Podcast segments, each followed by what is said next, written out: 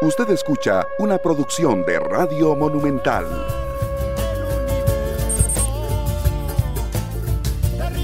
Buenos días, buenos días Costa Rica.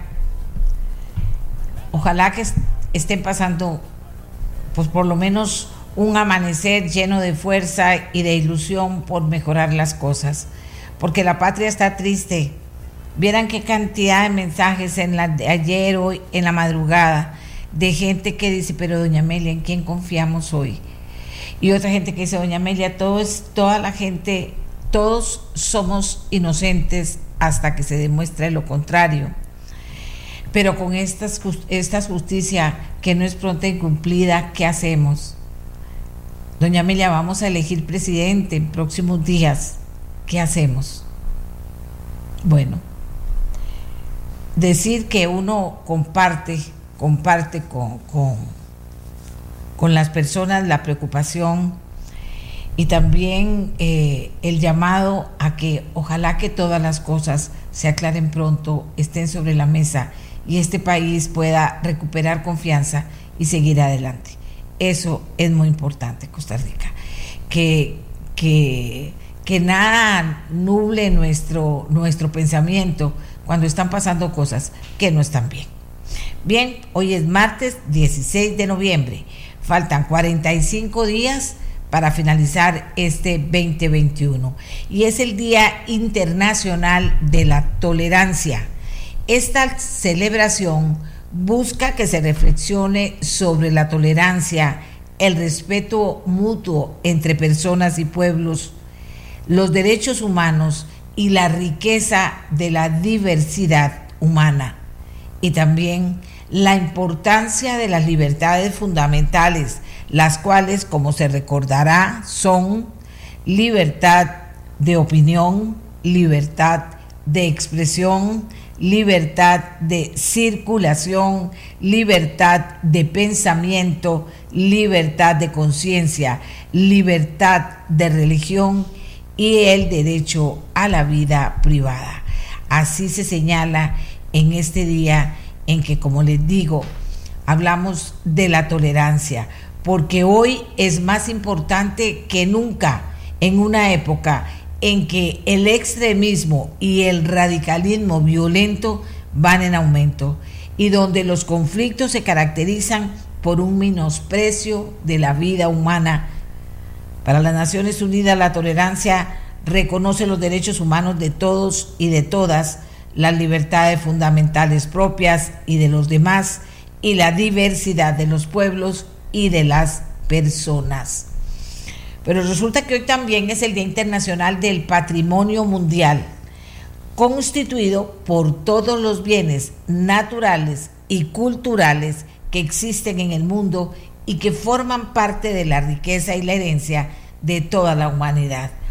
Entre ellos están lugares históricos, monumentos naturales, como el Cañón de Colorado, eh, este es uno de ellos, o nuestros hermosos parques nacionales, obras de arte, construcciones arquitectónicas, pero también obras del patrimonio oral e inmaterial de la humanidad, como son las tradiciones orales, las festividades de las, las costumbres sociales, los rituales, los saberes ancestrales y todo ese conocimiento antiguo y moderno que enriquece la vida de los seres humanos. Muchos de estos sitios están en riesgo de desaparecer debido al comportamiento irresponsable y depredador de los seres humanos. De ahí la importancia de cuidar, de proteger y de preservar todo este enorme riqueza que tenemos en nuestras manos y que nos toca cuidar a cada generación. Un 16 de noviembre de 1945 en Londres, los representantes de 44 países acordaron crear la UNESCO, que es la Organización de las Naciones Unidas para la Educación, la Ciencia y la Cultura. Un 16 de noviembre de 1946 en los Estados Unidos, una paloma mensajera fue condecorada por sus servicios de mensajería durante la Segunda Guerra Mundial. Y ahora, señoras y señores, nuestros titulares. Titulares que eh, cuando trabajamos en hacerlos, siempre pensamos, bueno, cada día eh, tenemos que decir cosas que preocupan más o tenemos que repetir algunas cosas que tienen a la gente pensando. Pues bien, la ministra de Educación dice en su carta de renuncia que intereses politiqueros electorales satanizaron las pruebas FARO. La Agencia de Protección de Datos dice desconocer el contenido del cuestionario, factores asociados y que no tuvieron tiempo para reaccionar por cumplir, para poder cumplir con su rol fiscalizador.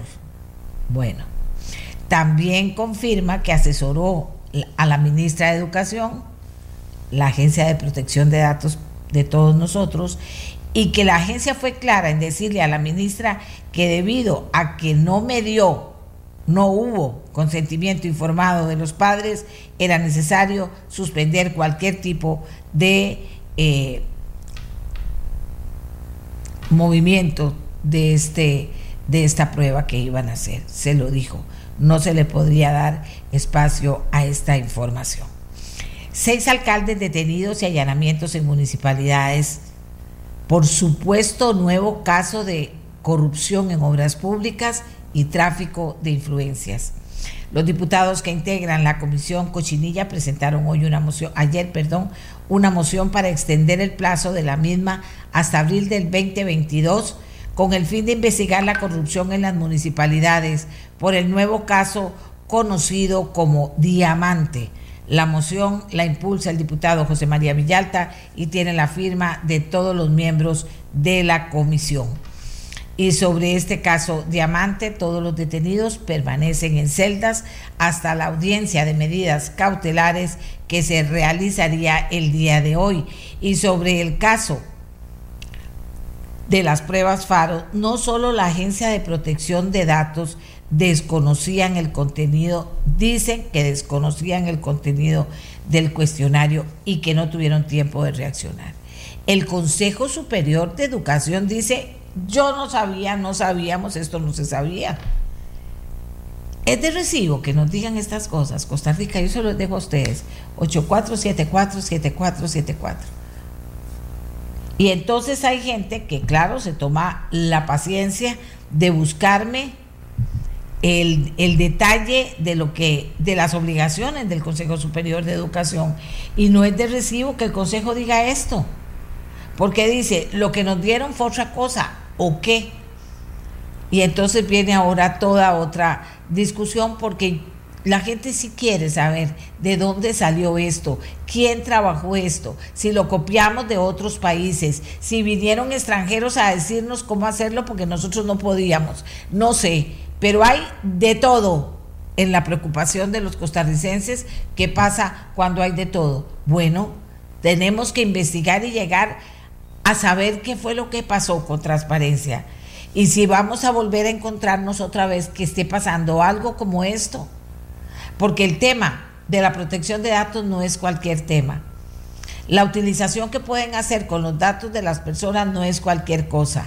Estamos hablando de algo serio, o sea, estamos hablando en serio, Costa Rica.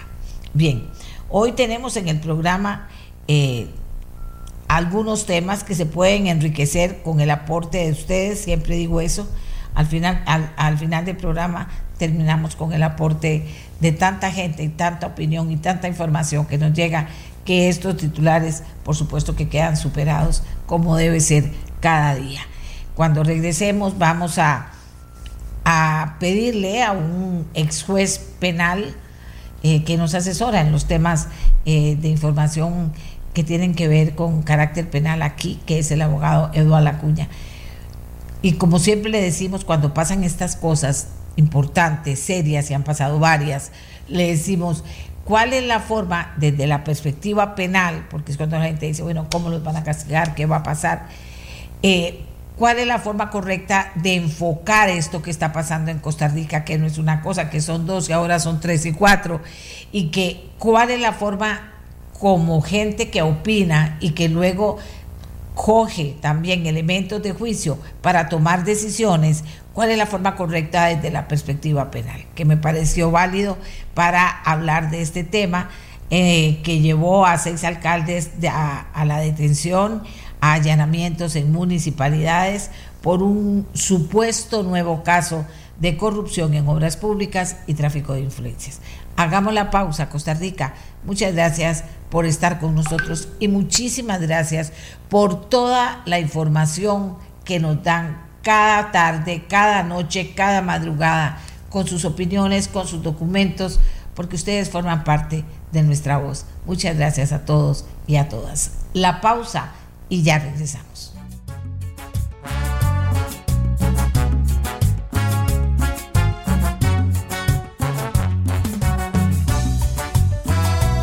Amigas y amigos, eh, salíamos de una y entrábamos en otra. Y la verdad es que estas cosas golpean, aunque la preocupación por el tema de las pruebas FARO sigue y por eso nosotros vamos a seguir con el tema en la segunda parte del programa, el tema de los allanamientos, el tema de la detención de alcaldes, eh, sin duda alguna es un tema importante que cuando usted opine, nosotros queremos que tenga todos los elementos que necesita para tener la mejor de las opiniones, porque no es cualquier cosa, ninguna de las dos lo que está pasando en Costa Rica, y en la medida en que estemos bien informados, seremos mejores tomadores de decisiones y mejores opinólogos. Así que le pedí a don Eduardo Acuña que nos ayudara esta mañana. La forma correcta de enfocar este nuevo caso que tenemos entre manos. Y la gente de don Eduardo que nos escribe nos dice, bueno, nadie es culpable eh, o todos, eh, toda la persona es inocente hasta que se demuestre lo contrario.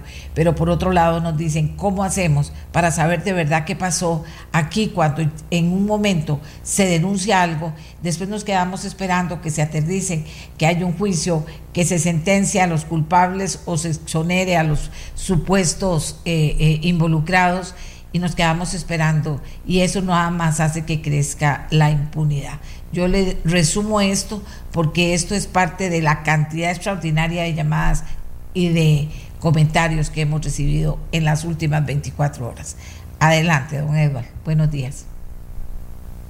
Amelia, a usted y a toda su audiencia. A ver, hay que entender que lo que está en este momento es eh, investigando el Ministerio Público lo que en apariencia se trata de un nuevo caso de corrupción en torno a la obra pública. Pareciera que la obra pública se convirtió en un nicho para tráfico de influencias, para formas de corrupción, donde hay eh, pago de, digamos, de dádivas a cambio de favores por parte de la administración pública. Eh, las personas tienen razón y aquí hay que entender que toda persona es inocente hasta que exista una sentencia que la, que la declare culpable y esa sentencia quede en firme.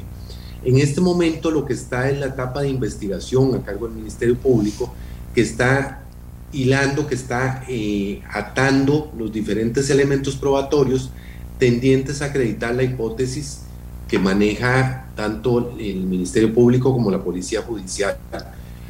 Lo que puede uno deducir a partir de la información que ha salido en los medios de comunicación es que eh, efectivamente, nuevamente, en, contratación pública, sobre todo en obra pública, que son eh, millones de colones de los que se habla, aparentemente una empresa eh, trató o logró obtener tratamiento preferencial a cambio de favores o de dádivas, de prebendas, y de esta manera entonces afectar eh, lo que es la transparencia en la contratación pública. Hay que entender que la corrupción se vale de un defecto humano que existe y que, no, se puede ignorar, y es la avaricia, Esa, ese afán de lograr riqueza eh, desmedida, injustificada, eh, saltándose las reglas, es lo que permite precisamente que muchos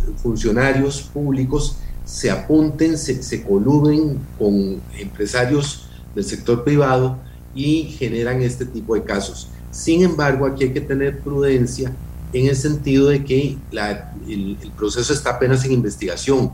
La detención de los alcaldes, los allanamientos son parte de del procedimiento de investigación. No es un adelanto, un juicio de culpabilidad no significa que exista ya una sentencia condenatoria y en esto pues hay una crítica en, lo que se llama la, doctrina, que es eh, los juicios mediáticos, donde se cree que efectivamente con la detención de una persona automáticamente es culpable y eso es incorrecto. Aquí la preocupación que tiene que surgir es que estos procedimientos lleguen con prontitud, con celeridad a la fase de juicio, que es donde un tribunal de justicia deberá determinar si existe o no existe el hecho y si el hecho es punible, quiénes participaron de él y cuál es la responsabilidad que ellos les acarrea. Eh, no nos podemos dejar ir de bruces y afirmar que entonces toda persona detenida es culpable de los hechos. Esos son parte de los actos de investigación. Y lo que sí es necesario y que ahora que estamos en campaña política es interesante e importante es escuchar a los diversos eh, partidos políticos y a los aspirantes a la presidencia de la República proponer cuáles son los mecanismos para evitar la corrupción en el sector público.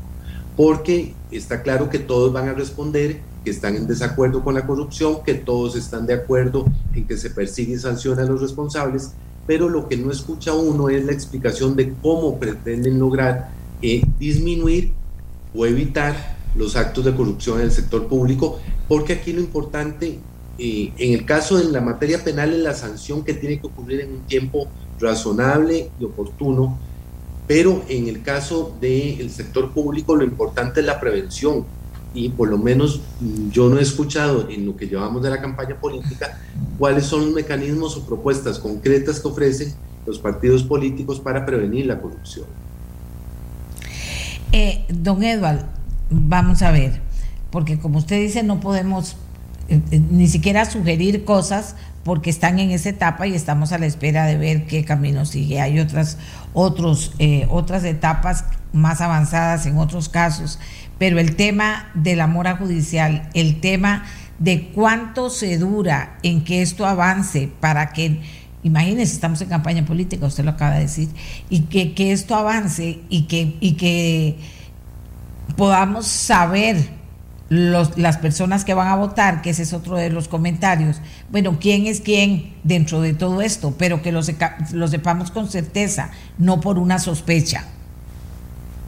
Aquí, doña Amelia, hay que entender que eh, uno esperaría, y aquí estoy especulando porque no hay información de la que yo pueda hacer una afirmación concreta, que el Ministerio Público decide realizar las detenciones porque la investigación ya está lo suficientemente adelantada para que sea pocos los elementos probatorios que resten por recabar y poder formular lo que se llama un acto conclusivo, básicamente una acusación por parte del Ministerio Público contra las personas que están detenidas.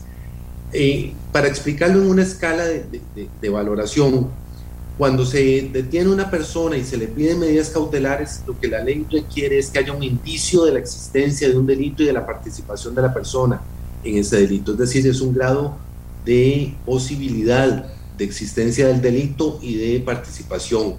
Cuando se ordena la apertura a juicio, es decir, cuando el juez ordena que el asunto vaya a juicio, ya existe un juicio de probabilidad, es decir, un juicio más cercano a la certeza de la existencia del hecho y de la participación de la persona.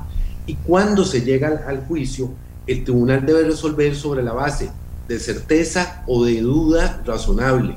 Entonces, eh, uno esperaría que este tipo de procedimientos ya el Ministerio Público tenga lo suficientemente avanzada la investigación, de manera que lo que reste sea relativamente poco y corto en el tiempo, de manera que podamos esperar en un plazo razonable, en un caso como estos, esperaría uno no más de un año, año y medio, que se esté eh, presentando el acto conclusivo. Desgraciadamente choca o se enreda con los tiempos electorales y eso pues siempre genera la sospecha, la, duda de, eh, de todo el juicio mediático que es imposible de manejar. Aquí me dice una persona, vamos a ver si, si logro poder transmitirle un poquito lo que me están diciendo. Vamos a ver, vamos a ver. Mm, Aquí dice, no es avaricia, tampoco ambición, es un problema, es un problema de codicia, dice el Señor.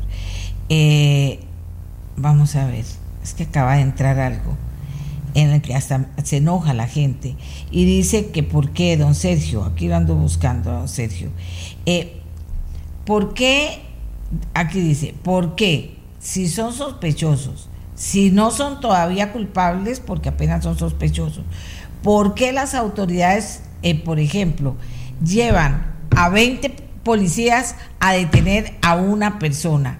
Dice, ¿eso le parece bien a don Eduardo? No, señora, pero aquí hay que explicar que la presencia de muchos policías de la Policía Judicial en un allanamiento obedece a control de la zona y del lugar, no a la detención de una persona en particular. Y la persona en particular lo que ocupa son dos policías para ser detenida y se esposan por razones de seguridad. Y ese es el protocolo de actuación. La presencia de muchos policías no obedece a la detención, sino al control de la zona si son oficinas públicas, si es una casa, para evitar que se destruya evidencia y poder evitar que eh, haya un entorpecimiento en la investigación. Vamos a ver. Es que el, tema, como bien decía don Eduardo, nosotros no podemos acusar a nadie en este momento. Entonces, mucho comentario con nombres y apellidos, y entonces, pero vea otro comentario que, que puede sonar interesante en este momento. Dice, es cierto que están actuando contra la corrupción, dice Fabio Gamboa Leal. Es cierto que, está, que se está actuando contra la corrupción con todos estos casos saliendo, pero todo ese dinero, que son miles y miles de millones de colones, ¿cuándo se va a recuperar? Nos dicen que no hay dinero en las arcas de gobierno y nos ponen impuestos a diestra y siniestra, pero mientras tanto esos miles de millones están en el limbo. Como dice, ¿qué pasa Costa Rica? A ver, eh, uno de los efectos que se han determinado a través de estudios, de grandes estudios, sobre todo en Estados Unidos y en Europa, de la corrupción es que eh, el dinero que se genera en torno a la corrupción, que finalmente lo paga el ciudadano, porque no es cierto que las empresas se desprenden de su patrimonio para pagar los sobornos, sino que esos sobornos son incorporados en los costos de las obras. Eh, pasan en, teoría a ser patrimonio de las empresas contratantes. Lo que ocurre es que en el proceso jurisdiccional no es sino hasta que llega la fase de juicio, cuando la Procuraduría General de la República ejerce la acción civil resarcitoria, que se condena al pago de sumas adeudadas. Este monto se recupera si existe patrimonio en la empresa. Si las empresas no tienen patrimonio suficiente, desgraciadamente termina perdiéndose y, convirtiéndose en un incobrable. Ok, aquí dice, ¿qué piensa don Eduardo que en a portas de una campaña política se den a conocer este tipo de cosas? Dice la persona, tratando de aclarar lo que me está diciendo, dice la persona, eh, es en qué momento, lo que él quiere preguntar, señor Rodríguez, en qué momento es que se toma la decisión de iniciar esta parte de la investigación, que es llegar, allanar, detener, etcétera, y dar a conocer al país una cosa de estas. En el momento en que los elementos de prueba sean suficientes, pertinentes, coherentes, consistentes, para acreditar la existencia del delito y la participación de las personas en ese delito y solicitar medidas cautelares.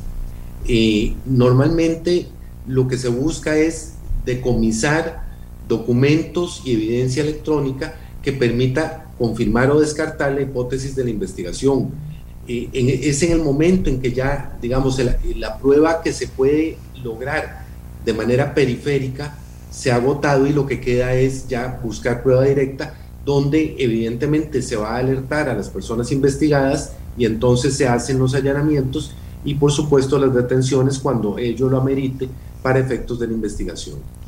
Aquí otra persona me dice, pregúntele a don Eduardo qué piensa, qué piensa él sobre el tema. Funcionarios públicos, funcionarios públicos, funcionarios públicos. Usted puede querer comprar, pero si el funcionario público no se vende o no está dispuesto, no puede hacer nada. Eso es cierto, doña Amelia, pero aquí hay un problema estructural. El primero es el tema de valores. Lo que evita que una persona caiga en este tipo de, de componendas corruptas es su escala de valores, sus principios, su entereza ética. Y eso eh, se logra a través de la formación en el hogar. En primer lugar, es fundamental la formación en el hogar. Luego, eh, la, digamos, modernamente, muy recientemente, lo que se implementan son mecanismos de cumplimiento, de compliance, que son formas de prevención dentro de las empresas privadas y ahora dentro del sector público para establecer mapas de riesgos, establecer dónde existe la posibilidad de que se den actos de corrupción y quiénes son las personas que están en más riesgo y prevenir, establecer controles preventivos para evitar que ello ocurra. Dice doña Amelia, no solo en casos de corrupción, dicen las entidades públicas, si ellos cometen fallos, simplemente buscan cómo recuperar lo perdido. Vea ya con el alcantarillado.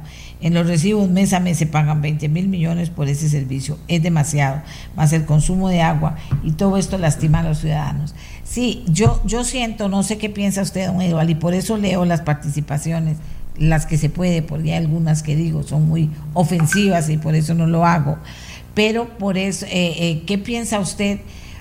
Eh, pero creo que ya la gente está entendiendo un poquito más de esas cosas que antes decía, no, se lo vamos a dejar a la justicia y vamos a esperar a ver qué dicen. No, ya la gente entiende un poco más, hila una cosa con otra, opina y no está perdido en lo que opina, aunque, en aunque no se trate en particular de lo que estamos hablando.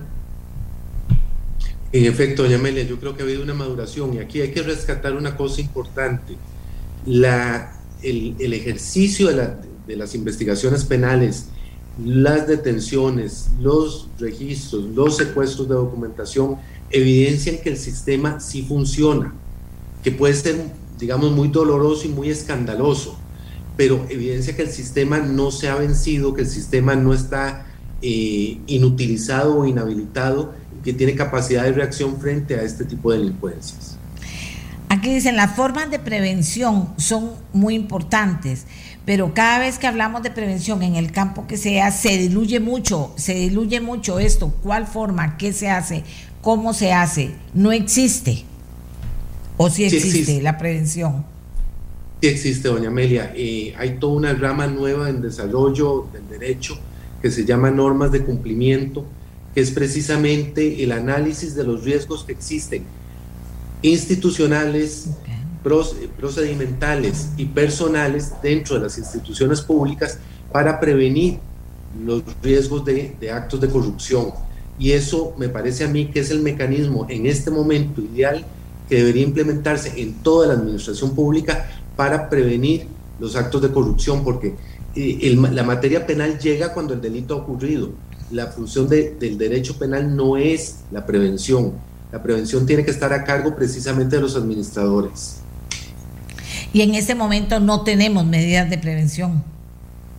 ¿O OCDE, estableció que Costa Rica debería implementar medidas de, cumplimiento y medidas de, de corrección y de prevención sin embargo, en el sector público, el único caso que yo conozco es el de una institución pública que implementó el estudio de normas de cumplimiento, hizo el mapa de riesgos, eh, pero no es una norma generalizada en toda, en toda la administración pública.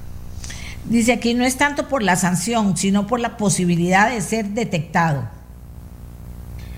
No, la persona no comete el, eh, el delito eh, lo que señalan los estudios criminológicos es cuando ve que hay una consecuencia real, es decir, cuando los procedimientos por actos de corrupción se convierten en sanciones efectivas, no en, no, en bulla, sino que hay efectivamente un juicio y una sanción consecuencia del acto de corrupción.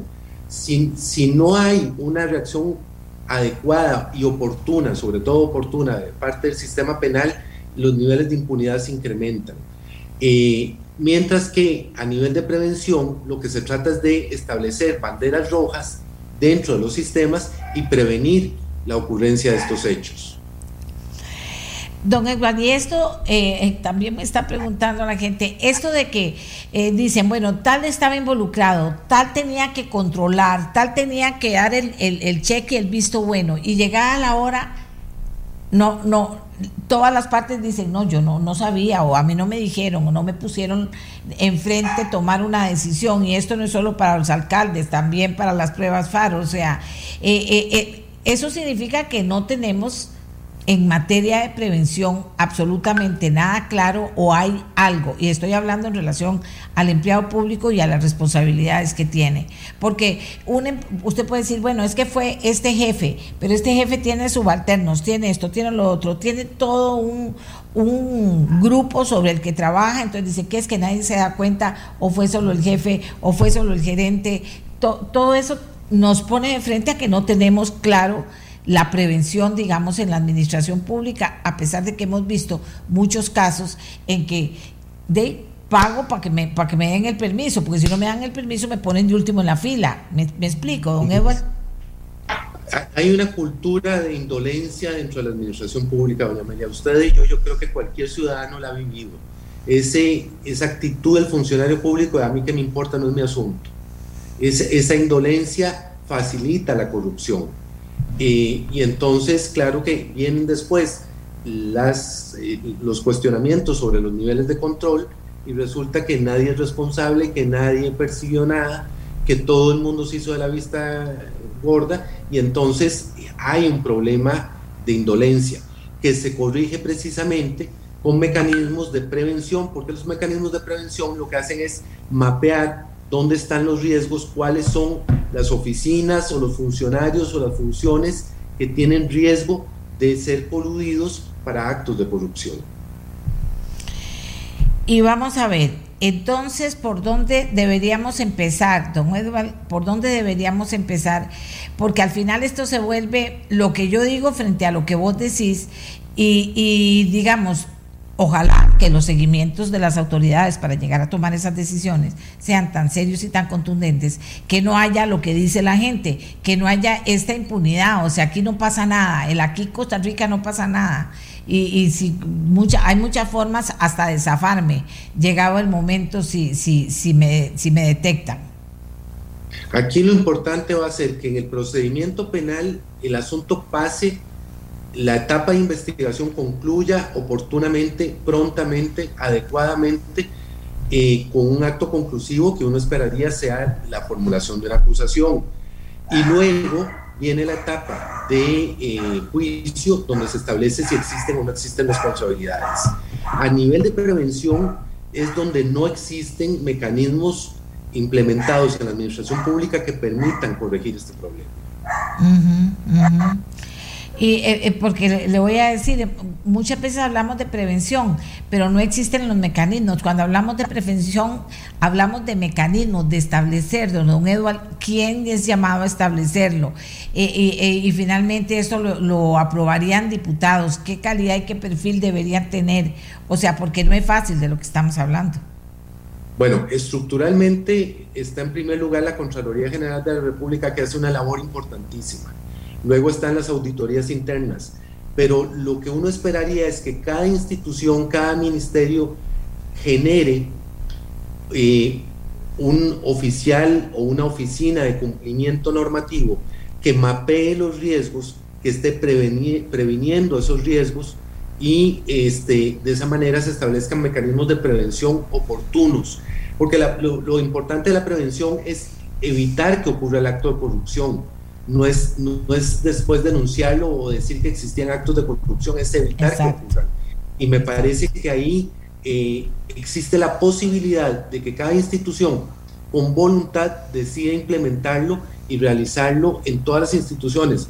Hay áreas de, que todos sabemos que son extremadamente sensibles al tema de corrupción, las municipalidades, las instituciones descentralizadas, que no requieren de una norma, lo que requieren es de disposición y de decisión de establecer mecanismos de cumplimiento para eh, eh, mapear los riesgos y prevenir la ocurrencia de actos de corrupción. Don Eduardo, pero tantas veces hemos visto que se denuncia, que se dice, que se, que se presentan papeles y todo comienza a pasar por encima y nadie les presta atención. Inclusive instituciones muy importantes eh, eh, eh, situaciones que uno podría inferir, mira, esto solo abre un portillo para la corrupción y a la gente y no le importa a quién a quién le debe importar cuando se hacen esos llamados.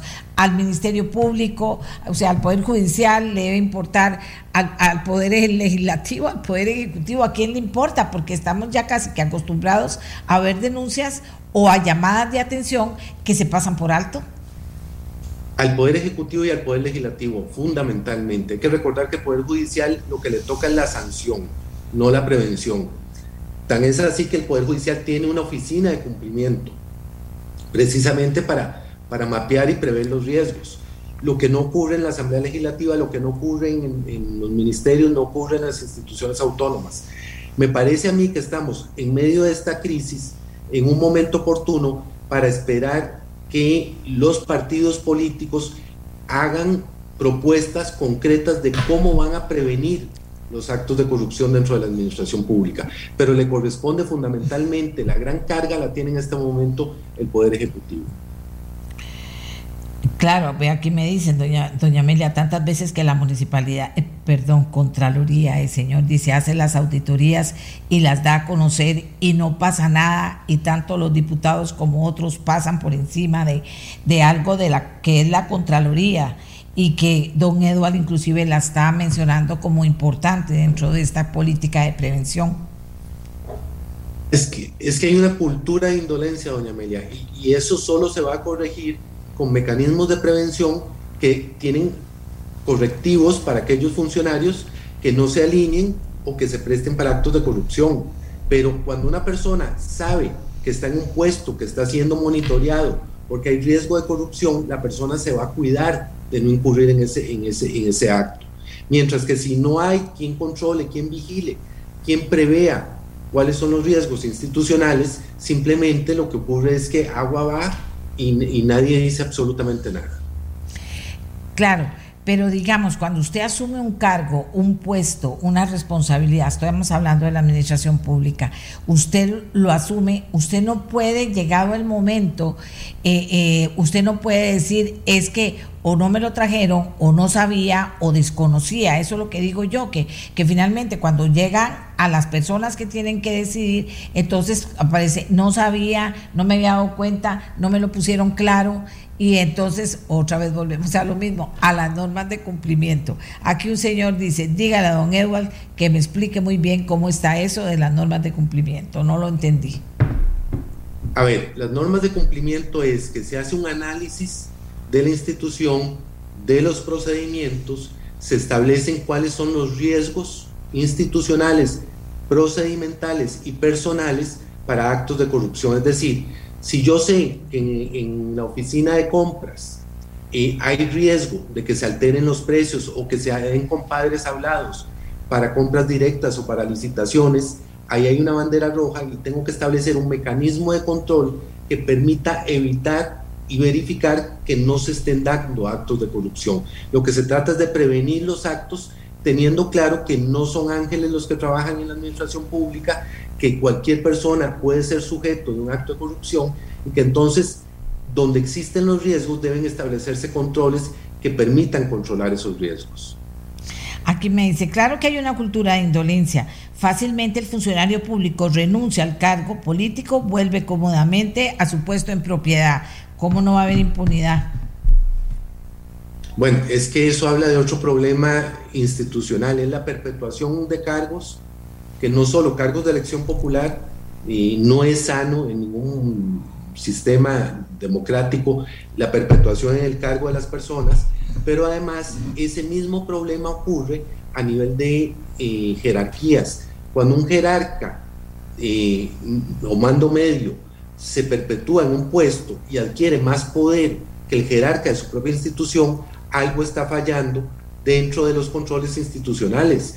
Y hemos visto en el caso Cochinilla cómo en una institución autónoma resulta que un mando medio tenía mayor control de la situación que los jerarcas de la, institución. Exacto. por eso le digo que el tema de Estoy pensando en la campaña política y en cómo comprometer a los políticos y a los que tienen opciones para ser presidentes de la República, eh, porque finalmente ahora también hasta la figura del presidente de la República está un poco diluida y finalmente la Asamblea tiene una responsabilidad que no sabemos hasta dónde y los partidos están debilitados, en fin, en todas estas circunstancias. Eh, eh, cómo poder, don Eduardo, que tenga sentido hacer como un ABC en materia de iniciar con una política de prevención en el sentido de que de verdad vamos a prevenir y vamos a cerrar portillos. Dejando el discurso vacío de que yo no tolero la corrupción, de que se sancione a los responsables, que son discursos políticamente correctos pero inútiles, y pasar a que nos expliquen qué mecanismos concretos, cómo se va a prevenir la, la corrupción no diciendo escogiendo los mejores o evitando, no, no, tiene que haber mecanismos, porque insisto, no podemos partir del principio de que quienes nos gobiernan o quienes administran la cosa pública son ángeles y son impolutos. Existe el riesgo de la corrupción. Entonces, ¿cuáles mecanismos se van a implementar en cuáles oficinas para evitar que esto ocurra? Eh, dice Ok, ya le explicó la norma de cumplimiento. Hay varias gente preguntando eso, ya lo explicó.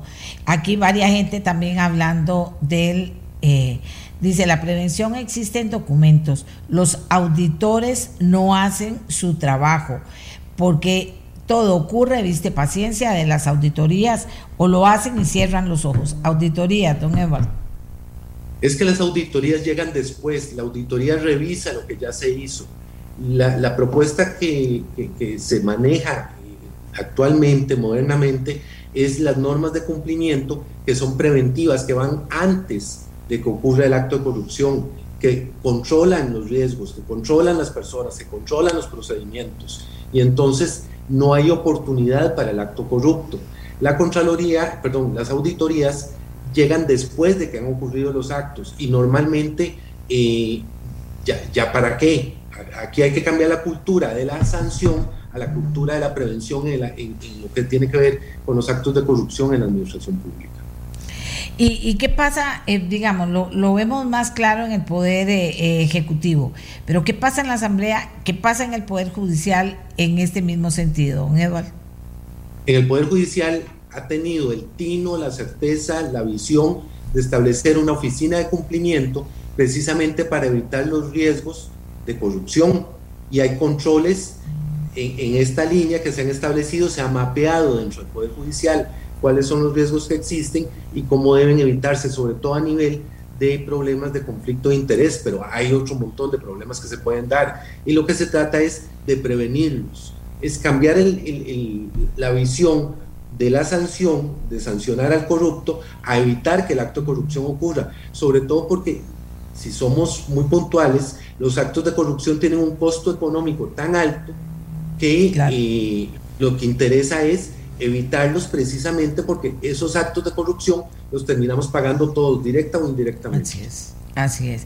Y en la Asamblea Legislativa que vemos tantas cosas, bueno, inclusive vemos un mea culpa ahora de los integrantes de la comisión eh, que investigaba el narcotráfico porque dice, cuando salen ciertas cosas que han salido y entonces dicen, eh, si no deberíamos haber abandonado eh, eh, esa comisión, haber dejado el tema de lado cuando el tema nos estaba picando.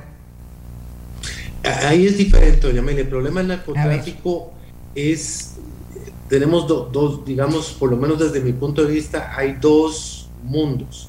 El mundo del, narcotráfico, que es el trasiego, el almacenamiento y la distribución de drogas, donde Costa Rica es un lugar de paso, lo ha sido siempre, seguirá siéndolo, eh, con el agravante que se ha convertido en zona de almacenamiento y zona para redireccionar embarques hacia Europa, y el problema del lavado de dinero, que Costa Rica, por la seguridad jurídica que tiene, precisamente es un lugar deseable para lavar dinero, porque las reglas de juego están claras, no, cambian de un momento a otro, y desgraciadamente eh, los narcotraficantes, los lavadores de dinero han detectado que cuando se trata de obra pública, los, los niveles de control bancario disminuyen porque, claro, en una licitación usted parte del supuesto de que el dinero proviene del pago de la licitación y no es necesario establecer controles preventivos.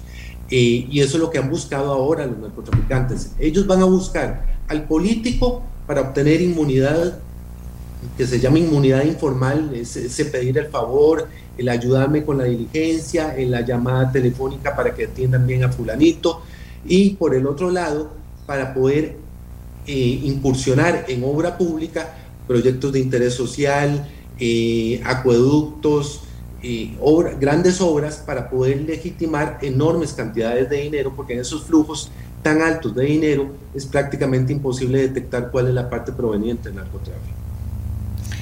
Don Eduardo, muchas gracias. Yo que un montón de preguntas y ahí tengo más, pero se nos acaba el tiempo y a usted también. Eh, le agradezco mucho eh, como, como, como cierre de este ejercicio que acabamos de hacer y, ante la inminencia de, informaciones que en ese sentido estarán apareciendo y dentro de su preocupación también como, como ex juez penalista, ¿cómo nos cierra el tema? Doña Amelia, hay que tener eh, prudencia, no pendejos prudencia en el sentido de entender que los procedimientos jurisdiccionales tienen que seguir su curso para determinar si una persona es responsable o no. Pero nos tienen que llamar la atención sobre la necesidad de que los políticos nos digan ahora en época electoral cómo van a prevenir la corrupción en, el sector público, que es evidentemente un cáncer que, está atacando la sociedad costarricense. Muchísimas gracias al licenciado Guadacuña, él es abogado penalista y fue juez penal. Gracias por ayudarnos a comprender mejor ciertas cosas que están pasando y por poner sobre la mesa posibles soluciones que yo creo que deberían comenzar a verse en profundidad. Gracias, don Eduardo. Ahora vamos a hacer nuestra pausa. Y cuando volvamos, vamos a retomar el tema de las pruebas FARO. El Consejo Superior de Educación dice, a mí me dieron otra cosa que no era la que era. Vamos a ver qué dice eh, eh, la Agencia de Protección de Datos de los Habitantes, eh, quien también dice, nosotros no tuvimos que ver con eso. La Universidad de Costa Rica ha dicho, a la universidad no le pagan nada por, eh, por su participación en las pruebas FARO, pero no participó directamente, que eso es importante y lo debemos decir porque ayer se afirmaba aquí que eh, esa participación, entonces inclusive tenemos la aclaración de la universidad aquí que dice, vamos a leerla, la Universidad de Costa Rica aclara que no tuvo ninguna participación en la confección y aplicación de las pruebas FARO del Ministerio de Educación y que por tanto no ha recibido ningún pago relacionado con el tema como erróneamente se ha consignado. En algunos medios de comunicación se ha dicho que la UCR pagará 200 20, 220 millones de colones para la realización de las pruebas, cuando en realidad este monto está siendo utilizado para las pruebas del dominio lingüístico en inglés. Dice, desde el inicio del proyecto, que ven esto sí está participando. Dice, como se puede ver claramente, este monto no tiene relación con las pruebas FARO. En el caso de la prueba del dominio lingüístico del inglés, el costo de aplicación correcto es de 200 millones de colones y se pagará contra entrega una vez que finalicen los exámenes. Unitariamente cada prueba tiene un valor de 2.500 colones y la universidad cobrará únicamente por las pruebas realizadas. Estos exámenes los aplica la UCR y no recopila información ajena a los temas del estudio. Hagamos una pausa y cuando regresemos vamos a conversar con la directora de la agencia de, em, del PROAP, que es de la protección de datos de los habitantes, de usted, de mí, de todos y todas. Vamos a conversar con ella. Ya volvemos. Señoras y señores, le pedimos a doña Elizabeth Mora, que es la directora de la Agencia de Protección de los Datos de los Habitantes. Eh, le pedimos que nos acompañara esta mañana para poder conversar sobre el tema, en el entendido de que sobre el hecho concreto no puede conversar, pero sobre cosas relacionadas, pues suponemos que sí, porque estamos hablando de protección de datos.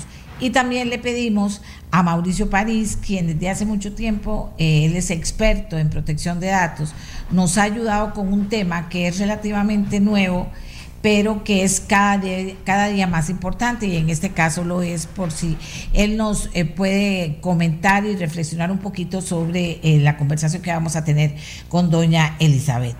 En ese, en ese ámbito, doña Elizabeth, y ya dije, entendido de, que no vamos a preguntarle de las pruebas en concreto, porque además entiendo que usted, que el MEP no tenía por qué consultarle estas pruebas, pero una vez, una vez que hay confesión pública del hecho, que hay aceptación del hecho, entonces ahora sí, ¿qué acciones concretas ha tomado la agencia respecto a las pruebas Faro aplicadas el año pasado, eh, perdón, el viernes pasado.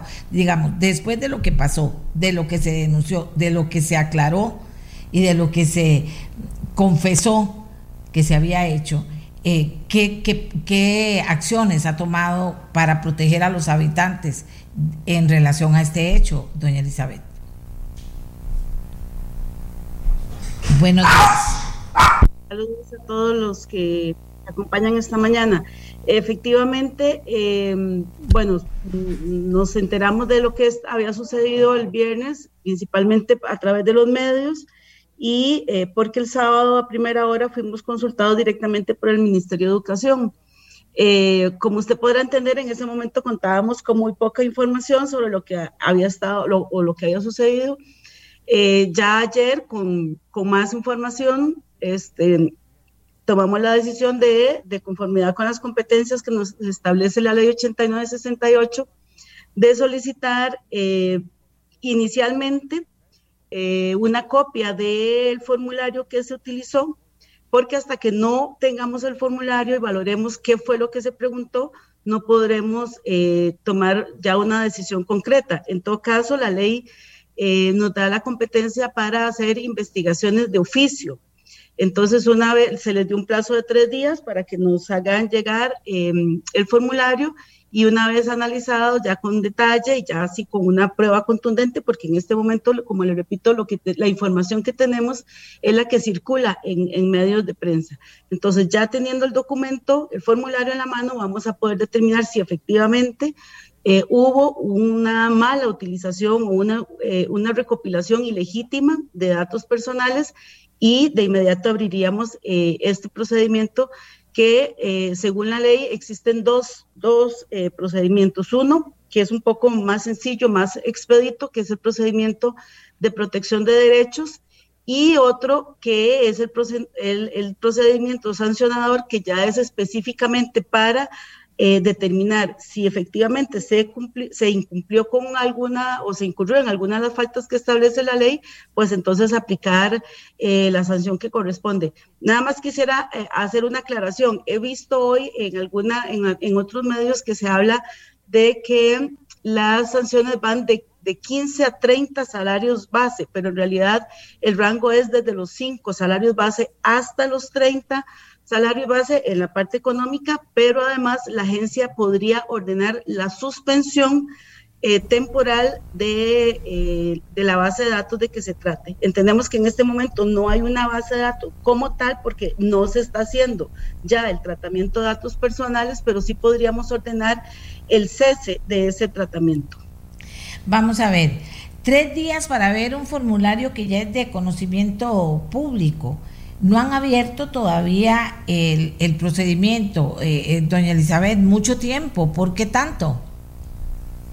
El plazo, que se, el plazo de tres días fue el plazo que se le dio al Ministerio de Educación para que nos presente la información, porque además se le, se le se solicitaron los protocolos que establece la ley que toda base de datos debe tener. Entonces no es tan sencillo como solamente entrégueme la información y ya, ahí hay un proceso ahí que ellos deben de, de, llevar a cabo. Además, es el plazo que la ley nos dice, son tres días para presentar la información que la agencia solicita. Entonces, no podríamos dar menos tiempo eh, incurriendo nosotros mismos en una contradicción de lo que dice la ley. Bueno, pero hay una urgencia en el país y resulta que ya la hoy ex ministra aceptó que se había vulnerado, el, eh, o sea, ella aceptó lo que había pasado. De hecho, eso es simplemente algo formal. ¿verdad? Que ustedes están solicitando, pero que consideramos que aunque la ley lo diga, es mucho tiempo, eh, doña Elizabeth, porque hay mucha no solo malestar en muchísima gente, sino que la gente quiere respuestas para sentar responsabilidades reales, porque una vez que renuncia la ministra, la viceministra y el otro señor, eh, eh, resulta que la gente dice, no, esto no es suficiente, queremos saber qué fue exactamente lo que pasó. Porque PRODAP, PRODAP es protección de habitantes, eh, no es el órgano encargado de investigar y sancionar estas actuaciones. Esto es como meterse a robar una casa y llamar al juez penal a preguntarle qué hago con los televisores. O sea, eso es un poquito para ir para ir conociendo qué es PRODAP y el papel que está cumpliendo en este momento. O sea, no para hablar en detalle, que ya el detalle lo sabemos y la ministra hasta aceptó las violaciones que se habían dado, sino para saber qué es lo que hace PRODAP, qué le toca hacer y entonces cómo lo va a hacer.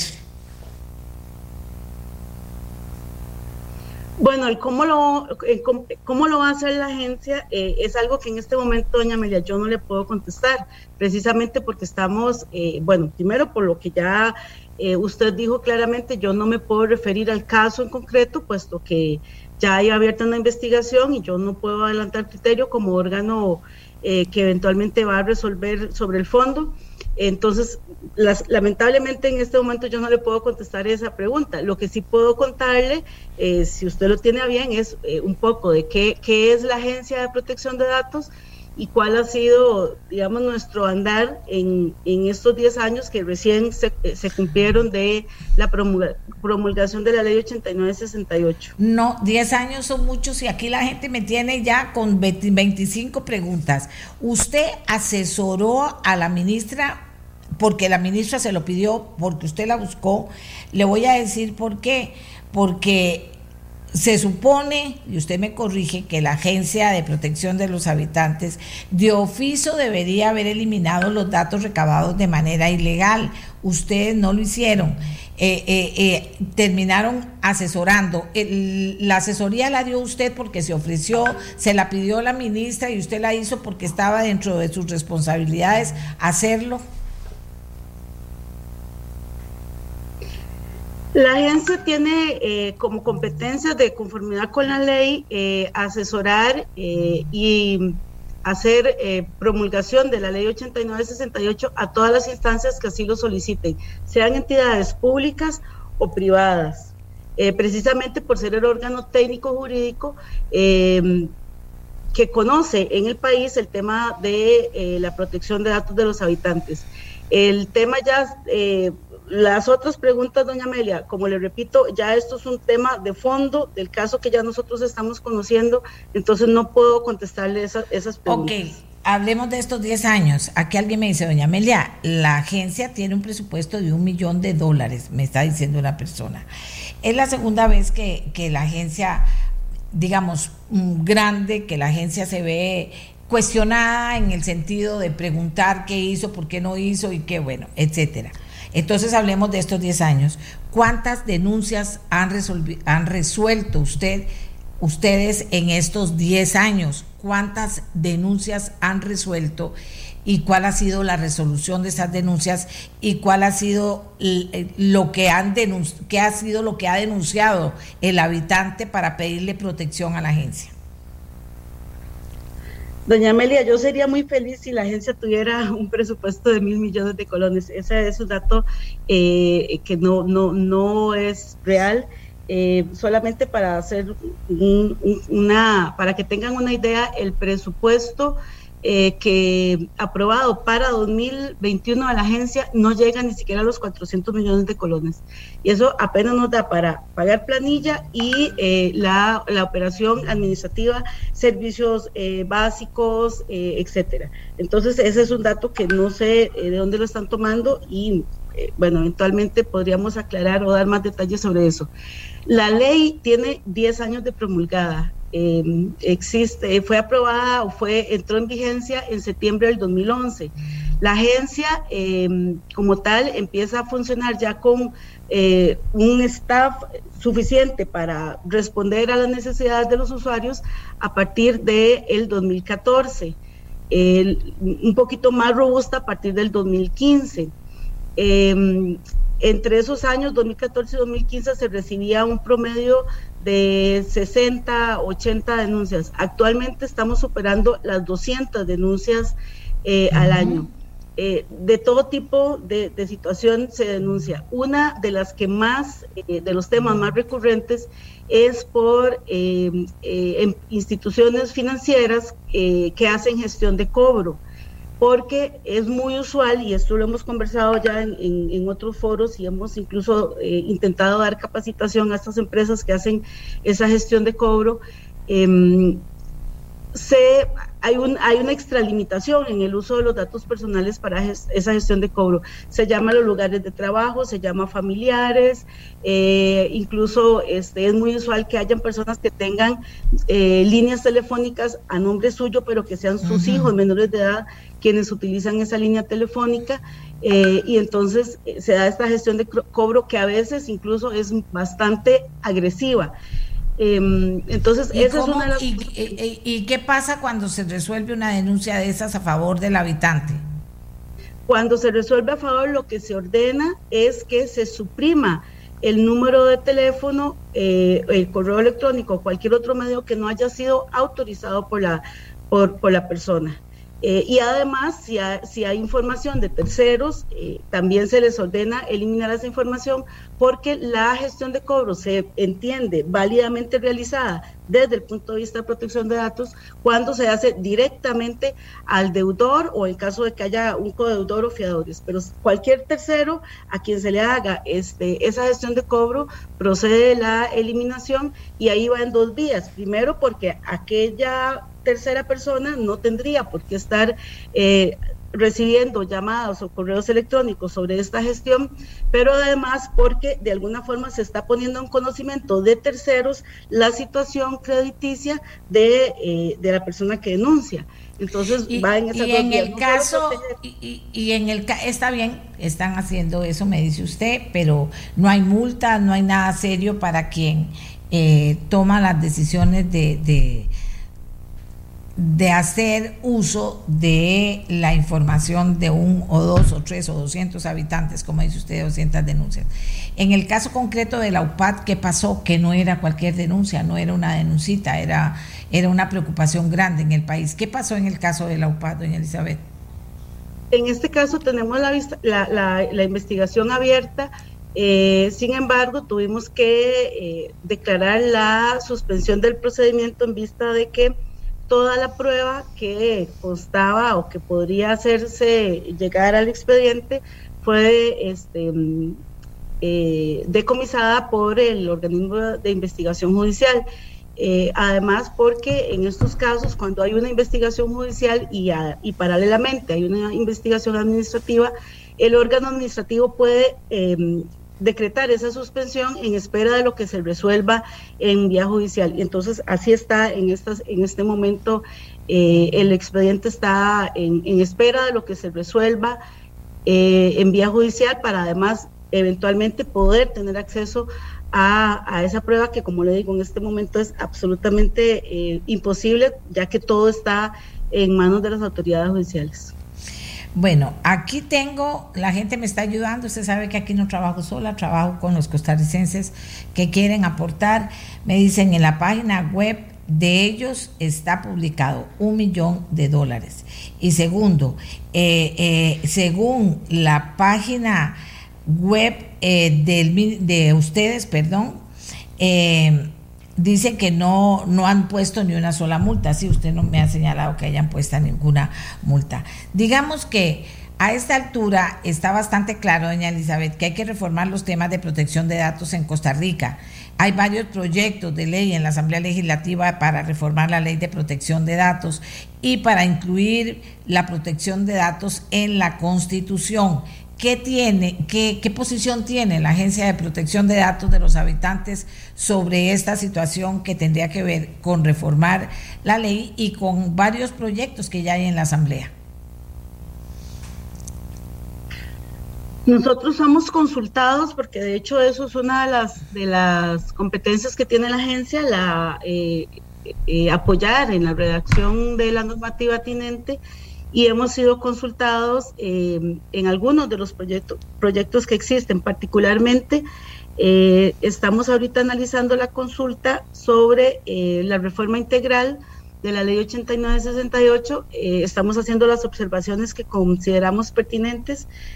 además, nos, nos, parece que este es un momento propicio eh, por, por, varias razones. Primero, porque em, cuando se promulgó la ley hace 10 años no teníamos la experiencia que tenemos ahora. Es decir, eh, la ley se, se, redactó eh, tomando como parámetro normativas de otros, de otros países, experiencia de otros países. Em, sin embargo, ahora ya hemos andado bastante y ya hemos, tenemos diría yo, una lección aprendida en el sentido de que ya sabemos qué cosas no nos están funcionando actualmente. Y entonces es la oportunidad para poder incluir en este proyecto de ley eh, es esas, esas necesidades que tenemos, eh, primero como, como institución, pero además eh, como país en el tema de protección de datos personales. Además, Costa Rica está haciendo las gestiones para adherirse al convenio 108, que es el convenio europeo sobre tratamiento de datos personales, y eh, para este proceso se requiere que la norma eh, interna sea adecuada a los principios que establece este convenio. Entonces también se requiere ciertos ajustes en la norma y pues evidentemente nosotros no, no nos casamos con ningún proyecto en específico porque eh, todos nos van a ser consultados y sobre todo vamos a tener que opinar eh, pero sí creemos que es un momento eh, histórico propicio para que se dé esta reforma. Vamos a ver, doña Elizabeth, eh, si en el ¿qué, ¿qué pueden hacer ustedes para que, por ejemplo, esta investigación de UPAD pueda avanzar en el sentido que se ocupa para que ustedes a, a la vez puedan tomar decisiones sobre lo que pasó con esos datos en UPAD? Y ahora nos viene otro tema, nos viene pruebas FARO. Y si también van a tener los, los datos las autoridades judiciales, entonces, ¿qué tienen que hacer ustedes? No entiendo muy bien. Esperar nada más. ¿Para que vamos a suscribir convenios y todo si aquí en Costa Rica no nos está operando la, Digo yo, ahora le pregunto a Mauricio, que sabe más que yo el tema, pero siento que no está operando esa agencia como debería estar operando en la producción de, en la protección de datos de los habitantes. Y ahora le pregunto por UPAT y me dice, usted tiene secuestrado todo el material ahí, la, la cuestión judicial. Entonces ahora con pruebas FARO va a pasar lo mismo. ¿Es correcto o estoy equivocado, doña Elizabeth? Eh, con el tema de la OPAD, como le expliqué a doña Amelia, eh, el, proceso, el, procedimiento está suspendido y en el caso de las pruebas FARO, también ya le comenté que hemos pedido alguna información que estamos a la espera, llegaría en esta semana. Em, yo creería que la diferencia es que en este momento nosotros sí vamos a poder tener acceso al formulario que se utilizó en las pruebas FARO y ahí vamos a poder determinar qué tipo de información estaba siendo recopilada. Em, entonces creo que ahí radica la, principal, em, la principal diferencia, que en el caso de OPA toda la información fue secuestrada por las autoridades judiciales. En este caso, en vista de que no todos los formularios se llenaron, hay formularios que están en blanco, evidentemente ni siquiera podría eh, hacérsenos llegar a nosotros algún formulario que ya haya sido eh, llenado y por lo tanto contenga datos de determinada eh, persona, grupo familiar, em, lo que vamos a poder entonces es revisar el tipo de preguntas para ver si efectivamente están ligadas con el tema de datos personales y a partir de ahí pues hacer eh, lo que corresponda. Y digo eh, esto, doña Amelia, lo digo en estos términos porque aunque usted ya manifestó y, y, es claro que las autoridades del Ministerio de Educación em, han aceptado que hubo una eh, un mal manejo de la información, una errónea recopilación de la información. Eh, hasta que yo no tenga eso incorporado a un expediente, yo no puedo decir si efectivamente eso así es así o no. Es decir, la posición de la agencia eh, o lo que la agencia resuelva lo va a poder hacer cuando tenga en sus manos la documentación. entonces... Doña Elizabeth, pero la señora ministra lo aceptó O sea, ¿qué es lo que usted va a investigar si ya está, ya está dicho? Se vulneraron derechos. Sí, doña Amelia, pero como le explico. Es que, es que entiéndame que la gente aquí me dice, la gente me dice, eh, ahora pasa que unas entidades anulan a las otras, no trabajan juntas, qué desastre. No es que trabaja para nosotros los habitantes, ¿por qué tanta burocracia y tanta dependencia cuando debería ser mucho más, como dice aquí, autónoma? para poder defendernos a los habitantes de las grandes cosas, también de las chiquiticas, pero de las grandes cosas. ¿Se siente amarrada usted o qué siente?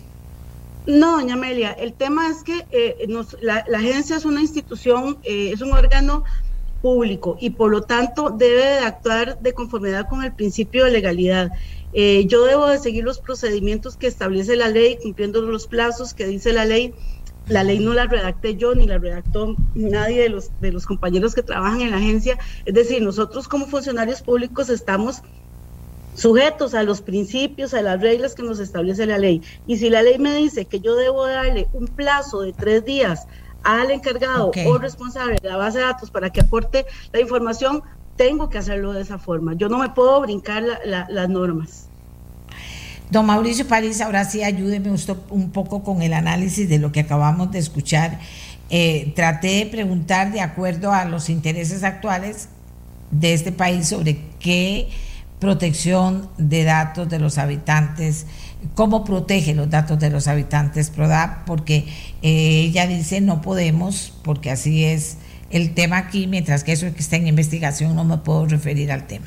¿Qué piensa usted como conocedor, muy conocedor del tema, como persona que nos ayudó también a, valorar un poco lo que decía la opinión pública, lo que decían los expertos, el malestar que esto ha causado?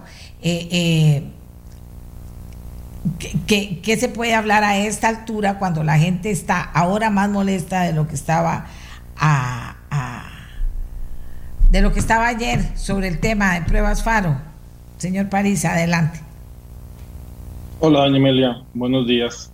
Eh, me gustó mucho la conversación que usted tuvo antes con don Eduardo Acuña, a quien aprovecho para enviarle un saludo. Y él hablaba de la cultura de la indolencia. Y acabamos de oír un ejemplo clarísimo de la cultura de la indolencia que existe en algunas eh, instituciones públicas de este país. Em, por ejemplo, eh, según el comunicado de prensa que emitió PRODAP, hay una aceptación de que el sábado el MEP buscó a em, la Agencia de Protección de Datos y que la Agencia de Protección de Datos asesoró al MEP en qué hacer con eso. Eh, y la directora de la agencia dice que dentro de las atribuciones que tiene la PROAP está asesorar. Eh, yo acabo de leerme el artículo 16 de la ley para ver si es que yo no me acordaba de esa parte y yo no encontré esa competencia. Sí encontré muchas otras eh, que en mi criterio mm, se pasan por alto, como dar cumplimiento a la norma, como pedir eh, eh, ordenar la supresión de oficio de bases de datos eh, cuando operan al, fuera del, marco de la ley, entre otras. Pero entonces, como usted bien dijo, me pareció muy, muy atinado, es decir, el MEP hace un tratamiento ilegal de datos sensibles de niños y niñas y la ministra llama a la directora de la agencia y le pide asesoría. Exactamente lo que usted dijo, es decir, el ladrón que se mete a la casa roba y llama al juez penal para preguntarle qué hace con el tele. Exactamente eso es lo que estamos escuchando eh, eh, que, sucedió, número uno. Número dos, eh, la señora Mora dice que le dio un plazo de tres días al MEP para que le dé unas pruebas que tiene todo el mundo. Si quiere yo se las mando, con mucho gusto. Están publicadas en, en la página web. Pero claro, dice que ella es funcionaria pública sujeta al principio de legalidad y que tiene que cumplir los procedimientos. Sí, nadie le está pidiendo otra cosa. Entonces, ¿por qué en vez de pedir tres días un papel, por qué no aplica lo que dice el 64 del reglamento de la ley de protección de datos, que le otorga a usted, señora Mora, la posibilidad de solicitar audiencia por 24 horas al responsable de la base de datos Transcurrido dicho plazo, la agencia deberá resolver sobre la medida cautelar en un plazo mínimo de, tres, en un plazo máximo de tres días. Es decir, los tres días que usted está solicitando, doña Elizabeth, para que le manden un papel, son los tres días que usted debería estar usando para resolver una medida cautelar dictada de oficio de acuerdo al reglamento de la ley de protección de datos personales. Entonces, no es que usted no, aplique el principio de legalidad, no es que usted eh, no siga los procedimientos, al contrario, es que lo haga, que, ah, que cumpla con las atribuciones que le confiere el artículo 16 de la ley, velar por el cumplimiento de la normativa, por ejemplo, F, ordenar de oficio a petición de parte la supresión de los datos. Entonces todo el mundo reaccionó, por dicha, por suerte, tenemos un sistema judicial que de tanto en tanto funciona bien y un juez hizo, eh, se invirtió el sábado y el domingo trabajando en beneficio de los eh, niños y niñas de este país y ordenó una medida cautelar eh, sin pedirle al MEP, un juez, un juez resuelve, ordena que le den los documentos sin que le, pida al MEP, mire, usted dice que usted incumplió la ley, pero entonces está seguro que lo incumplió, déme el papel para yo ver si incumplió la ley o no. Vea, doña Amelia, y, como me, llamó también la atención lo que estaban diciendo sobre el presupuesto, en lo que estaba hablando doña Elizabeth, me metí aquí a la página, tienen un, un acápite de transparencia en la página web de la PRODAP, en donde dice presupuesto año 2020, dice 710 millones 390 mil 077. Eso es más o menos un millón de dólares, me parece a mí, un, poco más. de y número de denuncias, número de Ahorita que termine don, Mauricio le, doy la palabra. Siga, don Mauricio. Número, número de multas que puso la PRODAVE en el año 2020, cero. Cero. Pregunta, me parece que cuando fue a la Asamblea Legislativa, eh, doña Elizabeth, eh, le preguntaron, y me parece que dijo también que el número de multas que había puesto en el año 2019 también era cero entonces, dice que le entran 200 multas, al, 200 eh, denuncias al año, pero de ahí no sale nada. Es decir, ¿qué hace la Agencia de Protección de Datos de este país? Eh, dijo doña Elizabeth también que ante, una, ante la existencia de una denuncia penal, refiriéndose al caso Lopat, en donde el denunciado es el presidente de la República, que es el jefe de la jefa de doña Elizabeth, y es que ahí es donde está el problema, es decir, cuando el, director de la Agencia de Protección de Datos es un puesto de confianza de un político, como la ministra de Justicia, que depende del presidente de la República, y cuando el presidente de la República es persona denunciada, pues entonces uno dice, ¿realmente qué imparcialidad puede tener la Agencia de Protección de Datos en esos escenarios? Entonces dice que en esos supuestos, cuando hay un proceso penal abierto, eh, la agencia o, los, el órgano sancionador puede decretar la suspensión. Claro, puede, pero no debe eh, hacerlo. Entonces, ¿por qué lo hizo? Entonces, a mí lo que me llama la atención es que, vea, este país, que un país como Costa Rica, en Centroamérica, con el estado que hay de conciencia con respecto a la protección de datos, le dedique un presupuesto, de acuerdo a la página web de PRODAP, de 1 punto algo millones de dólares a la protección de datos, eso es un gran esfuerzo como país. Eso es plata, doña Amelia, eso es plata. Y más en las circunstancias fiscales que tiene este país. Pero que esa plata termine siendo o subutilizada, porque me parece ahí que vi también que hay una subutilización impresionante en esa institución, eh, que termine siendo subutilizada y que simplemente lo que diga la directora es, no, aquí no puedo hacer nada porque no tengo plata, no tengo funcionarios. Sí, es cierto, tienen 11 funcionarios, deberían de tener muchísimos más y deberían de tener más presupuesto, pero han tenido dos oportunidades de oro para hacer cumplir la ley de protección de datos, para tomar un liderazgo en esta materia, pero ha prevalecido la cultura de la indolencia. Y ojalá que la ministra de Justicia esté escuchando esto y ojalá que la ministra de Justicia, eh, tome una decisión con respecto a la directora de la Agencia de Protección de Datos, así como se lo pidieron los diputados en su momento, se lo pido yo, se lo pido además en nombre de la Fundación Privacidad de Datos, de la cual soy presidente, destituyan a la directora de la Agencia de Protección de Datos Personales. Bien, eh, le vamos a dar la palabra a doña Elizabeth. Aquí me dice la jefe de prensa que le indica que ella está conectada y que le llama la atención que también es de don Mauricio París. Eh, no entiendo por qué, que había entendido que la entrevista era solo con ella. Sí, ya yo la entrevisté a usted, pero le pedí la asesoría a don Mauricio, que es el experto en datos. Siempre hago eso en este programa los expertos siempre que pueda están a mano. Y ahorita vamos a venir para hablar del QR, competencia supongo que también de ustedes, pero va a ser otra entrevista aparte que tenemos que dar eh, de seguimiento. Aquí me dice Ariana. Doña Amelia, esa agencia parece que está a favor de las actuaciones del gobierno. Para UPAT no hizo ni dijo nada. Para el QR, cero pronunciamiento. Y para este, al parecer, no conoce la ley ni el reglamento que los regula. Eh, dice aquí, y otras cosas similares, casi todas, un poquito inconforme por, porque la gente siento que, que, la gente interpreta después de escucharla a usted y, más o menos de, recordar a la UPAT en estos años, perdón, de recordar a PRODAP en estos años, la gente interpreta que, los habitantes no son la prioridad, sino que hay, hay un tema burocrático o de gestión o de, o de órdenes superiores, no sabemos en qué hace que el, habitante no sea el que esté en el centro de la preocupación y la acción y la acción eficaz de la agencia. Tiene la palabra, doña Elizabeth. Gracias, doña Amelia. Primero que todo, quiero hacer una aclaración que me parece que es importante tener claro que aquí estamos para conversar del tema de protección de datos personales.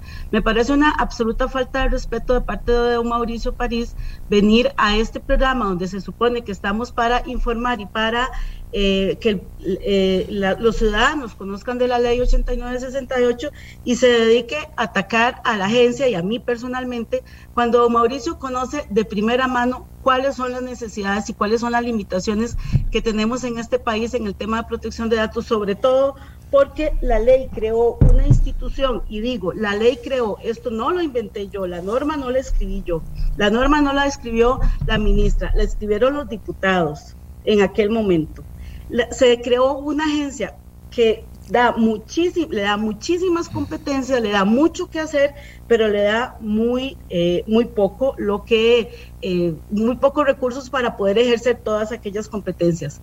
Ese presupuesto de más de un millón de colones fue de años atrás, después de todas las restricciones presupuestarias, la agencia actualmente en los últimos dos presupuestos no ha llegado ni siquiera a los 500 millones de colones y con eso es con lo que tenemos que trabajar. Pero además tenemos que trabajar eh, y siempre lo hemos dicho así, trabajamos con las uñas, porque hemos hecho estudios a lo interno y solamente en el departamento que lleva las denuncias nosotros deberíamos de tener al menos 10 abogados y tenemos 3.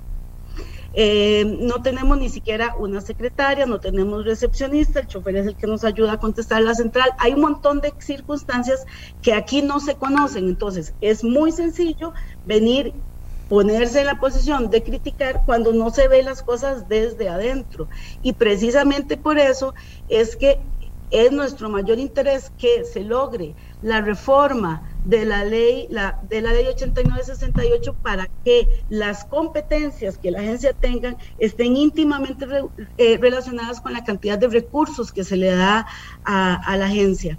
Eh, ¿Por qué? y no se trata, no es plata, don Mauricio, no, es plata, es recurso humano para poder atender todas las necesidades que tiene, que tiene la ciudadanía.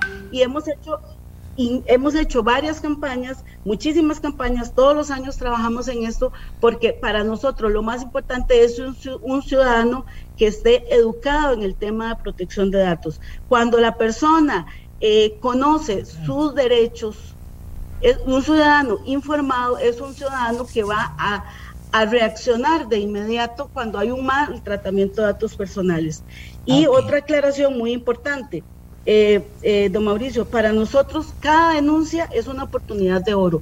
Ni la UPAD, ni ahora proteger eh, son, lo, lo, vemos como oportunidad de oro. Cada vez que nosotros le resolvemos una situación a un ciudadano, lo vemos como una oportunidad de oro porque son situaciones que le afectan eh, de diferente manera y entonces cada expediente, cada denuncia para nosotros tiene la misma, eh, el mismo interés y se les da, se le da la misma atención porque sabemos que se están, son personas que usualmente están acudiendo a la agencia porque ya han ido a otras instancias y no se les ha resuelto su situación. Y el otro tema es que si efectivamente se reciben 200 denuncias, no son 200 multas, porque la ley no necesariamente nos dice que por cada denuncia debe de existir una multa. Eh, pero además, y esto también don Mauricio lo conoce de primera mano, eh, anteriormente, antes del 2019, la agencia tenía la potestad de eh, una, resolver la denuncia y de inmediato aplicar eh, la sanción económica si procedía. Pero por un criterio de la, contra, de la Procuraduría General de la República ya nosotros no podemos hacer eso. Debemos de hacer un procedimiento aparte, de acuerdo a las reglas que establece la Ley General de Administración Pública, para el proceso ordinario, donde implica eh, eh, incluso realizar audiencias orales eh, para que la parte que está siendo investigada pueda eh, defenderse.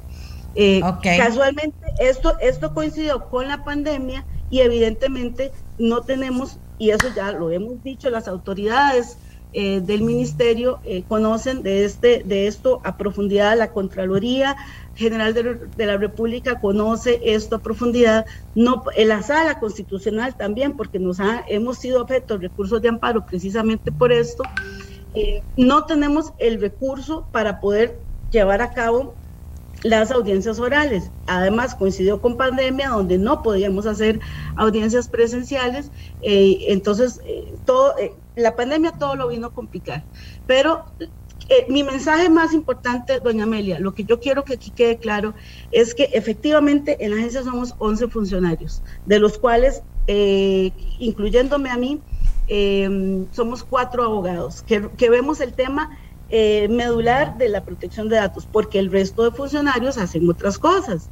No puedo poner yo a la compañera de financiero que resuelva denuncias, ni puedo poner a la compañera de proveeduría, a pesar de que es abogada, a que, renuncie, a que resuelva denuncias, porque hay que tener una, una, una plataforma administrativa que resuelva y que le, de, le permita a la agencia funcionar eh, como okay. tal. Lo que sí tenemos claro, lo que sí tenemos claro es que la agencia no ha podido durante todos estos años ejercer todas sus competencias porque no tiene la estructura administrativa necesaria para enfrentar eh, la cantidad no solo de denuncias, porque no vemos solo denuncias, es la cantidad de llamadas telefónicas que hacen los usuarios, es la cantidad de consultas que nos ingresan por correo electrónico, es la cantidad de criterios. Vea, eh, eh, doña Elizabeth, creo que le he dado tiempo para que se refiera a todas las cosas que usted se ha referido. Ya pasó la pandemia, que no hay gente, que no hay plata, ya todo eso lo oímos. Yo le voy a decir una cosa que yo creo. Ese es su trabajo. A ustedes le dieron 400 mil colones, un millón de dólares en ese momento, les dieron para que ustedes hicieran su trabajo. Si no podían, si no les alcanzaba, si no estaban capacitados, si no tenían gente, entonces no pueden hacerse responsables de un trabajo que es muy grande. Y si usted, si usted me está diciendo a mí, discúlpeme, con todo respeto se lo digo, de no pueden trabajar. O sea, ahí no hay eficiencia, no, no tienen con qué. Eh, o sea, qué tristeza, digo yo, y ahora tienen un reto con el tema de, de las pruebas FARO. Qué tristeza, digo yo, que, que esa sea una agencia en el papel porque en la práctica no está funcionando y que en manos de esa agencia que no tiene recursos, que vino la pandemia, que todo lo que ya me dijo, eh, eh, eh, esté en las manos. eso es lo que me importa a mí y le importa, supongo, que a los costarricenses. Esté en las manos la protección de datos de los habitantes. Y ya pasó PAT y pueden haber pasado otras ahí en fila y ahí está QR en fila y ahí está, hay varios en fila. Y ahora viene pruebas FARO entonces es muy preocupante, doña Elizabeth, que la seguridad y la protección de los datos de los habitantes esté en manos de una agencia que, como usted bien dice, Irene, no puede trabajar. Entonces, ahí yo no sé cómo funciona la cosa en la administración pública. Si no puede trabajar, no puede trabajar, pero a nosotros nos tienen, a los habitantes nos tienen que garantizar que la protección de nuestros datos va a estar bien al día ante cualquier circunstancia, porque si no, entonces para qué hay agencia de protección de los habitantes, no es para generar 4, 5, 10 empleos, es para proteger los datos de los habitantes, o sea, 2 más 2, 4, doña Elizabeth, y si no se puede, pues entonces no se puede, y de lo que entiendo usted me está diciendo más o menos que tiene, que no se puede ahorita pero tienen un reto y no pueden desconocer lo que es el tema de las pruebas FARO, que fue lo que nos llevó a conversar con usted. Ahora yo le agradezco su participación, doy mi punto de vista porque también lo creo necesario, pero tengo esperando a alguien que va a hablar del tema QR porque eh, el gobierno de la República tomó una decisión importante en relación al tema del QR y nosotros queremos también hablar de eso. Le agradezco mucho a doña Elizabeth que nos haya atendido, creo que le di tiempo del descargo en relación al lado de Mauricio. Y la gente que viene al programa sabe que viene, que se puede hablar, que yo voy a preguntar, pero que también se va a analizar las cosas que dicen, siempre y cuando tenga especialistas en el tema como es don Mauricio París, que, que yo se lo pedí, que por favor, y yo llamé a doña Elizabeth, y nunca dije que solo iba con ella, jamás. No dije eso porque en este programa la gente sabe que siempre que yo puedo viene el analista y me ayuda a ustedes y a mí a poder tener pues un mejor resultado de la entrevista que hicimos. Así que les decía a ustedes que el gobierno en relación al tema QR apelará la medida cautelar contra implementación de código QR. Si estamos listos, si estamos listos, entro de una vez con el, eh, nuestro invitado. ¿Por qué? Porque otra vez ya no lo voy a volver a dejar de último y no lo dejo por nada malo, lo dejo para que nos hubiera dado chance eh, sobre el tema QR. Esteban Jiménez, jefe de tecnología de la agencia costarricense ATTI Cyber. Disculpe, Disculpe, disculpe. Eh, no sé si Mauricio se queda por ahí. Si usted ya, ya cerró, Mauricio, lástima, le iba a decir que se quedara por si nos podía agregar. Que, por si nos podía agregar algo a lo que diga, si le queda chance también a Esteban, a Esteban Jiménez. Muchísimas gracias a Esteban por estar ahí, por esperar. Eh, bueno, damos seguimiento a lo que hablábamos ayer. El gobierno ya tomó la decisión, va a apelar la medida cautelar contra implementación del código QR. ¿Qué sigue en el análisis de un experto después de que el gobierno toma esta decisión? Bueno, doña Amelia, muchas gracias y verá que, esta conversación eh, previa y la que tuvo usted antes también con, con don Edward, yo creo que ha sumarizado eh, de excelente manera y todo lo que, lo que también eh, puso Mauricio en la mesa. ¿Por qué es que estas iniciativas están fallando? ¿Por qué es que esto no está funcionando? ¿verdad? ¿Por qué es que esto está violentando constantemente el artículo 1 de la, de la Ley de Protección de Datos relacionado a, la definición de datos sensibles? Y, y es, es precisamente la conversación anterior se resumió y, y, y se hizo precisamente en, establecer cuál es el problema. Vean, eh, y, ahora tal vez Mauricio nos, nos ayuda a, a, hilar más fino en esto, pero desde el punto de vista técnico, estos temas ya están resueltos. O sea, eh, Costa Rica adoptó un modelo eh, de QR o de certificado COVID que que, digamos, se desarrolló en conjunto con la Unión Europea y, los Estados Unidos fueron los primeros en, pensar en este COVID Pass, ¿verdad? Porque si usted va a China, en China no hay un COVID Pass. Si usted va a Rusia, tampoco. Si usted va a, los países de Asia, eh, surasiáticos, no existe un código QR para pasar. Eh, y entonces se, se, se, define que los países de oeste, ¿verdad? Y ciertos países en, dentro de las coaliciones, van a implementar este código de eh, QR. Em, ¿Qué pasa aquí en Costa Rica? Y es esto, ¿verdad? Em, son básicamente buenas intenciones, pero no hay capacidad de ejecución. No tenemos de ninguna manera la capacidad de orquestar a las, a las instituciones para que las cosas se hagan bien. Y entonces tenemos una muy buena iniciativa, ¿verdad? Como la, la podría haber sido el tema del código QR, pero pésimamente ejecutada. No necesariamente desde la parte técnica, sino desde la orquestación de las diferentes instituciones, porque no era solo el Ministerio de Ciencia y Tecnología el que tenía que decir que era un código QR, si eso lo sabe todo el mundo, ¿verdad? Sino es la, la, la, orquestación con el Ministerio de Economía, por ejemplo, ¿verdad? Eh, hay que ver temas de exportaciones importaciones, donde Procomer puede apoyar también. Hay que ver temas de, eh, de, impuestos también, temas de, de, bueno, cuál va a ser la afectación a los comercios, ¿verdad? A las pymes. Y entonces no es solo llegar y decirle a todo el mundo, ahora usted está obligado a hacer tal cosa.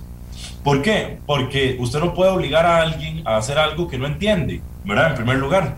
Y claramente vemos una agencia de protección de datos a la que se le obliga a hacer algo que no entiende, no comprende cómo hacer este trabajo de protección de datos y, los 400, un millón de dólares o lo que sea que están utilizando el presupuesto se va en el pago de salarios y en el alquiler.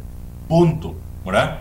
Eh, y, esto es muy triste porque todos los que estamos aquí en protección de datos y todos los que vemos temas de ciberdefensa, que yo personalmente, doña Amelia, con eh, los equipos que tenemos en el país, vemos todas las semanas pymes que son afectadas por ciberataques, que, que, sus cuentas se ven eh, eh, afectadas por cibercriminales, por fraude electrónico. Tenemos eh, suplantaciones de identidad casi que a diario. Tenemos abusos en temas de datos sensibles todos los días, todas las semanas aquí en el país. Em, y, y, y, y, entonces la suspensión de este código QR básicamente viene sumarizándose en exactamente lo que pasó con el Bono Proteger también, donde los datos sensibles de medio país, incluyendo los míos, los suyos, los de Mauricio, este, andan en el bolsillo de alguien también, ¿verdad? Igual que los de la OPAD. Este, y, y, es el desconocimiento total de cómo implementar una estrategia bien hecha, la orquestación, ¿verdad? Este, y, y entonces a mí lo que me gustaría decir es, eh, la suspensión del código, interesantemente y muy bien abordado por el, por los, eh, por, por el sector turismo, llega por un tema no de protección de datos, porque sabemos que ahí no va a haber ningún apoyo, sino por el lado del libre comercio, ¿verdad? Eh, no sé, Mauricio, tal vez Mauricio puede profundizar más en esta medida cautelar. Gracias, Esteban. Mauricio, gracias por, por devolverse. No lo había, no le había pedido que nos ayudara. Por favor, nos puede ayudar en esto. Sí, eh, doña Amelia, sobre ese tema, eh, lo primero es que es una medida cautelarísima, de estas igual que lo que sucedió el sábado con la medida cautelar para que se reintegraran los, los, exámenes, es decir, eh, eh, de, las pruebas FARO me refiero. Ahora hace falta que el asunto se resuelva, digamos, por, por, el fondo de la medida cautelar. A mí lo que me preocupa y que sigue siendo un tema sin respuesta es la condición de vacunado es un dato sensible. Eso eh, está clarísimo, de acuerdo a la ley de protección de datos, eso es un dato relativo a la salud. Entonces, la ley de protección de datos, el artículo 9.1, dice que nadie está obligado a entregar datos sensibles, a revelar datos sensibles, salvo unas excepciones que prevé ese mismo artículo. Una de esas excepciones es el tratamiento con fines sanitarios, pero la norma establece que cuando ese tratamiento de datos sensibles se realiza con fines sanitarios, eh, solamente se puede hacer por un área de salud o por un médico o profesional con una, una eh, situación equivalente, eh, una obligación de secreto profesional equivalente. entonces, eso es lo que dice la ley. Desde luego, la ley no estaba pensada en el contexto de una pandemia ni nada, ni nada por el estilo. Entonces, ¿qué es lo que sucede? En la práctica, este tema del código QR lo que va a hacer es que las personas, para poder ingresar a determinados establecimientos, van a tener que revelar el dato. Y uno no puede decir que esa revelación va a ser voluntaria. ¿Por qué? Porque no va a ser libre, eh, está condicionada. Es decir, yo quiero, o sea, para poder utilizar ese servicio, eh, para, poder consumir, para poder utilizar ese servicio, tengo que revelar mi dato. Entonces, el asunto es con qué base legal y sobre todo hablando del principio de legalidad y demás, con qué base legal, el gobierno va a obligar a la gente en los restaurantes a que realice ese tratamiento de datos sensibles de los habitantes. Eh, yo creo que se podría abordar de distintos mecanismos, pero es que volvemos a lo mismo, es decir, hace más de un año hablábamos del tema de la importancia regular del tratamiento de datos sensibles en, en el contexto de la pandemia, pero el Ministerio de Salud no ha hecho nada al respecto y la Agencia de Protección de Datos ni, ni, conviene mencionarlo, ¿no? Entonces, hay un tema jurídico ahí importante eh, de fondo.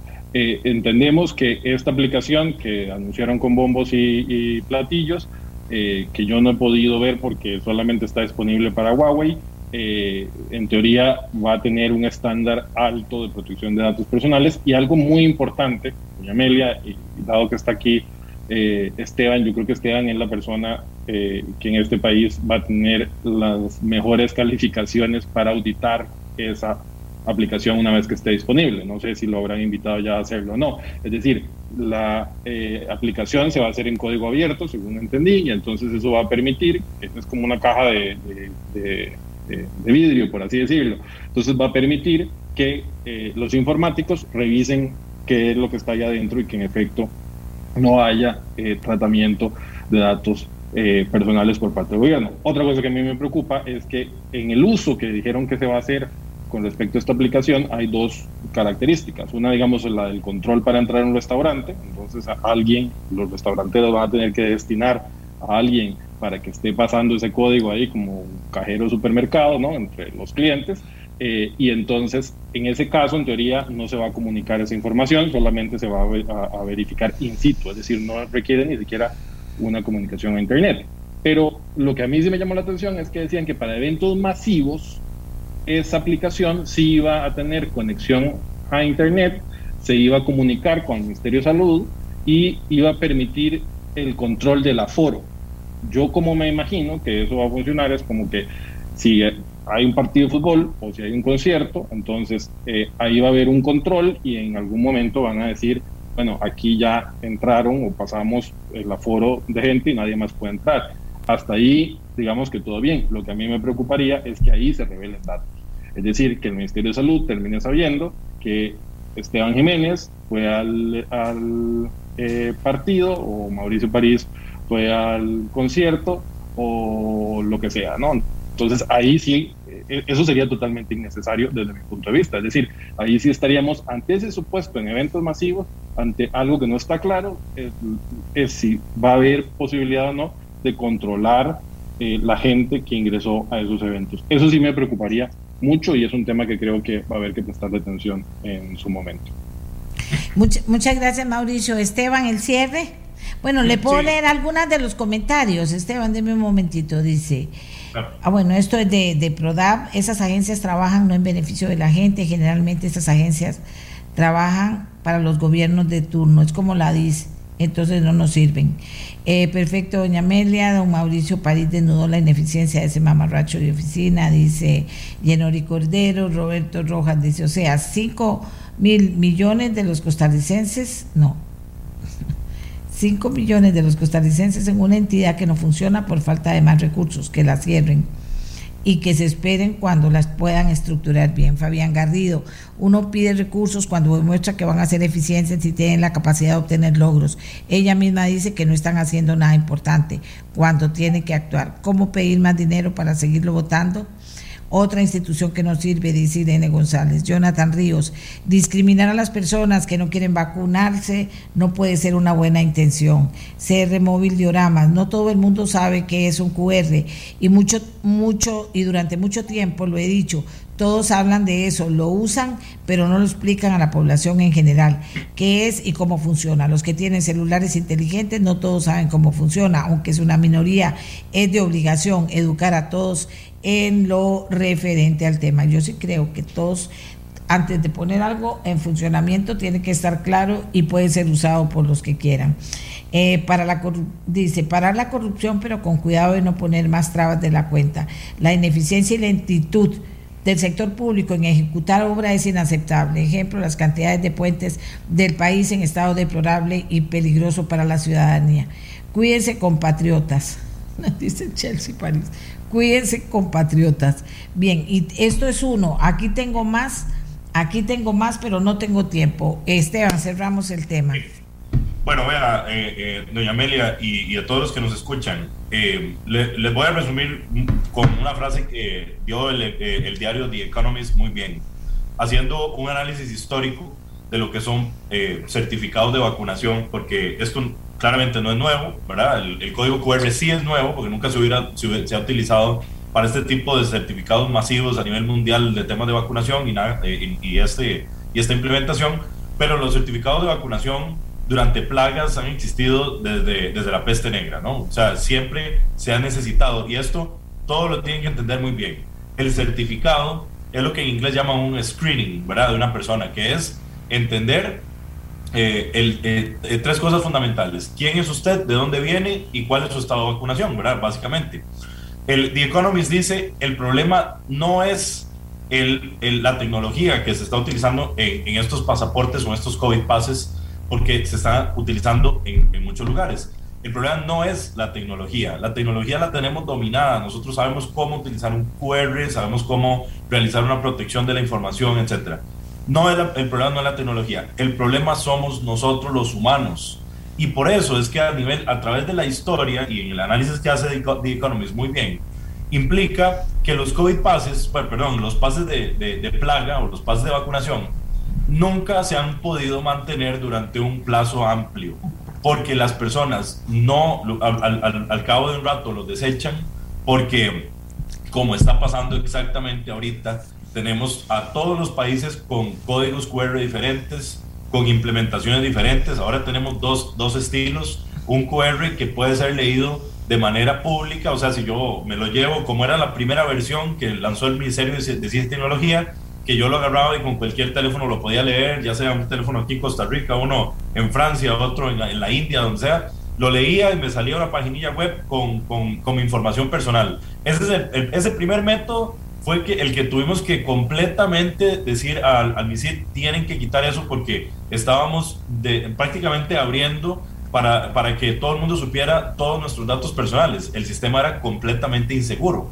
Ahora se pasó a esta segunda modalidad que es un código cerrado este código solo lo puede leer una aplicación, sigue el esquema de la Unión Europea a través de lo que se llama un SQRC, que es el, código QR seguro, y es mejor. Sin embargo, hay tanta cantidad de diferentes tipos de implementación, tanto por gobiernos como empresas privadas, que en mi opinión, y dado los datos que estamos viendo y observando, y también la conciencia o el registro histórico, esto se va a mantener por un momento por, por, el, por el tema de, de, que, digamos, de, la euforia, digamos, del COVID-19, pero no se mantiene, no se puede mantener. La gente eventualmente lo deja atrás. Entonces, eh, a, a, lo que quiero eh, concluir aquí es, miren, no se preocupen, ¿qué es lo más importante aquí? Vacúnense. La obligatoriedad de utilizar el código QR probablemente no se va a sostener a nivel legal, porque en Estados Unidos está pasando exactamente lo mismo.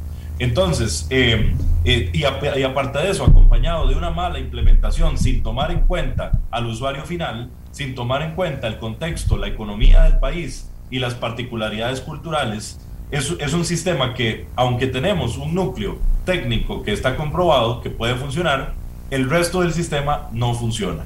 Entonces. Eh, desde ese punto de vista, lo que tenemos que hacer es con, esperar a ver qué concluyen las autoridades, obviamente con, con, con mucho respeto. Eh, si funciona, que la gente esté segura que nosotros vamos a hacer las pruebas exhaustivas necesarias para entender que este código QR va a proteger los intereses del pueblo costarricense a través de las diferentes organizaciones, tanto privadas como ONGs, como la que representa Mauricio, y vamos a estar vigilantes de que esto se cumpla. A falta de una agencia de protección de datos, vamos a tomar nosotros con todo gusto el rol de poder inspeccionar de manera preventiva todas estas implementaciones para asegurar el bien de la población en general. ¿Esto por qué? Okay. Porque es nuestro deber como especialistas en esta rama de apoyar. Gracias Esteban, gracias a Mauricio, gracias a don Eduard, gracias a toda la gente que nos sigue escribiendo, nos sigue escribiendo, nos sigue escribiendo. Ahora me quedo leyéndolas todas con una tacita de café. Miguel, si tenemos chance para el último corte, por favor. Este programa fue una producción de Radio Monumental.